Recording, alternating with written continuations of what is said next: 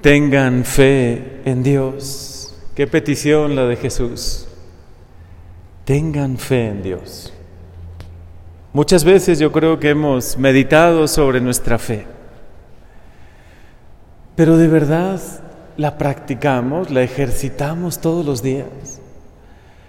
Permitimos al Señor, ahora precisamente que hemos vivido Pentecostés, y uno de los grandes dones del Espíritu Santo es esa luz de entendimiento, esa fe carismática que Él también enciende en nuestros corazones. Se lo hemos pedido. Enciende, Señor, en mí la fe. Esa fe inconmovible, aunque haya momentos difíciles, que yo siga creyendo en ti. Que yo crea en todo momento que me escuchas, que me acompañas, que me bendices.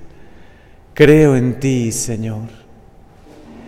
¿Cuántos actos de fe hacemos al día? Desde que, desde que amanece, desde que abres tus ojos, ¿cuánto le dices al Señor? Creo en ti, Señor. Creo en tus promesas, creo en tu poder. Creo que estás presente y vivo en este sacramento maravilloso de la Eucaristía. Creo que te has encarnado por amor a mí. Creo que has dado tu vida. Creo que has resucitado y estás vivo y en medio de nosotros. Lo creo. Y si lo creo, toda mi vida se ilumina con esta fe. Todo cambia con la fe. Todo. Hasta la percepción que tengo de mí mismo, aunque tengo mis virtudes y sobre todo mis defectos. Creo que el Señor va a ir haciendo esa obra buena en mí puede hacer maravillas en mí, conmigo, y también por medio de mí, ¿no? Por medio de esta pobre fragilidad que somos nosotros. Hoy, qué claro es Jesús cuando nos lo dice. Les aseguro que si uno le dice a ese monte, quítate de ahí y arrójate al mar, sin dudar en su corazón, es, ahí está la clave y el secreto, sin dudar en su corazón y creyendo que va a suceder lo que dice, lo obtendrá. Ciertamente Jesús nos pone una imagen. ¿Para qué queremos que un monte se arranque y, ¿no? y se siembre en el mar? Nos está poniendo una imagen de algo que parecería imposible y que por la fe lo podemos lograr. Tú pide por ese hijo tuyo que necesitas pedir, por esa hija tuya, pero pide como si ya lo hubieses obtenido. Es más, seguidamente, enseguida tú dile, gracias Señor por concederme este milagro. Gracias por concederme este favor. Con esa fe debemos pedir. Pide por ese trabajo, por esa situación que se está complicando, por eso que tú piensas que no mejora, pero pídeselo al Señor sabiendo que ya te lo ha concedido en cuanto se lo pides con fe, sin dudar en tu corazón. E inmediatamente dale gracias. Gracias Señor porque me has escuchado. Gracias porque siempre me escuchas. Así oraba Jesús. Padre, te doy gracias porque siempre me escuchas. Y yo sé que vas a obrar esto por ellos, para reafirmar la fe en ellos, para confirmar su fe. En el Evangelio de San Marcos hay un pasaje que me encanta. Es Marcos 16 cuando el Señor dice, y a los que crean, seguirán estas señales. Es decir, la fe siempre trae señales para confirmar la fe de los que están cerca de nosotros.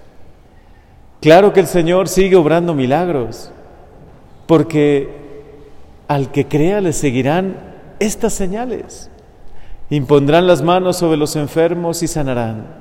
Si beben un veneno mortal, no les hará daño tienen la protección de Dios. Si Dios está con ustedes, ¿qué pueden temer? Por eso hoy, Señor, sé que nuestra fe, mi fe, todavía es pequeña y frágil. Pero aprovechando este tiempo todavía de Pentecostés que estamos viviendo, porque Pentecostés no es solo un día, estamos viviendo un nuevo Pentecostés en la iglesia y un nuevo Pentecostés también en tu vida. Aprovecha ahora para pedirle, quizá lo que antes no te habías atrevido a pedirle. Concédeme esa fe carismática, esa fe a toda prueba. Podrán venir vendavales, pruebas, astucias del enemigo que nos intenten desanimar y hacernos ver, ves cómo tu oración no sirve de nada, ves cómo todo sigue igual, ves cómo nada cambia. ¿O acaso no nos tienta así el maligno? ¿Acaso después de un gran retiro no nos está esperando ahí, no? En casa para intentar quitarnos la paz. O después de una misa bonita, de un curso, ahí está, siempre, al acecho. Pero ¿quién puede más? Ni siquiera lo pensamos, sabemos que Dios es Dios y es el creador de todo y es Dios poderoso. Y el enemigo, por mucho que quiera creerse Dios, nunca será Dios, siempre será una criatura. Y está bajo el poder de Dios y Dios puede infinitamente más que cualquier enemigo de tu alma, que cualquier situación. Señor, creemos en ti. Y hoy nos lo pides, tengan fe. ¿Por qué se lo pide a los discípulos? Se supone que ya tenían fe en Él, que después de haber obrado tantos milagros, claro que su fe era firme y fuerte. Pero si se lo dice es porque necesitamos continuamente renovarnos en la fe, continuamente pedírselo. Soy frágil, mi fe es pequeña, Señor. Creo, pero aumenta mi fe. Concédeme, Espíritu Santo, ese don, ese don maravilloso de una fe carismática, toda prueba. Una fe que de verdad mueva montañas. Por eso se dice, ¿no? Fe que mueve montañas.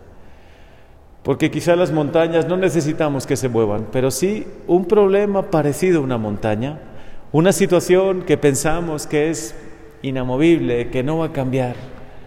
Cree en el Señor Cree y verás las maravillas de Dios. Cree, pero sin dudar en tu corazón, como hoy nos pide el Evangelio. Cree sabiendo que se va a realizar lo que pides, lo que estás diciendo. Señor, creemos en ti. Creemos en ti, Señor, Padre bueno, todopoderoso. Nada, se, nada es superior a tu poder. Claro que creo en ti. Claro que creo en ti, Jesús, mi Señor mi Salvador, al que voy a recibir hoy en la comunión. Creo en ti, Espíritu Santo, Dios de amor. Todo es posible para ti. En ti creo. Y aunque mi fe sea pequeña, frágil, en ti creo, Señor. Aumenta mi fe. Amén.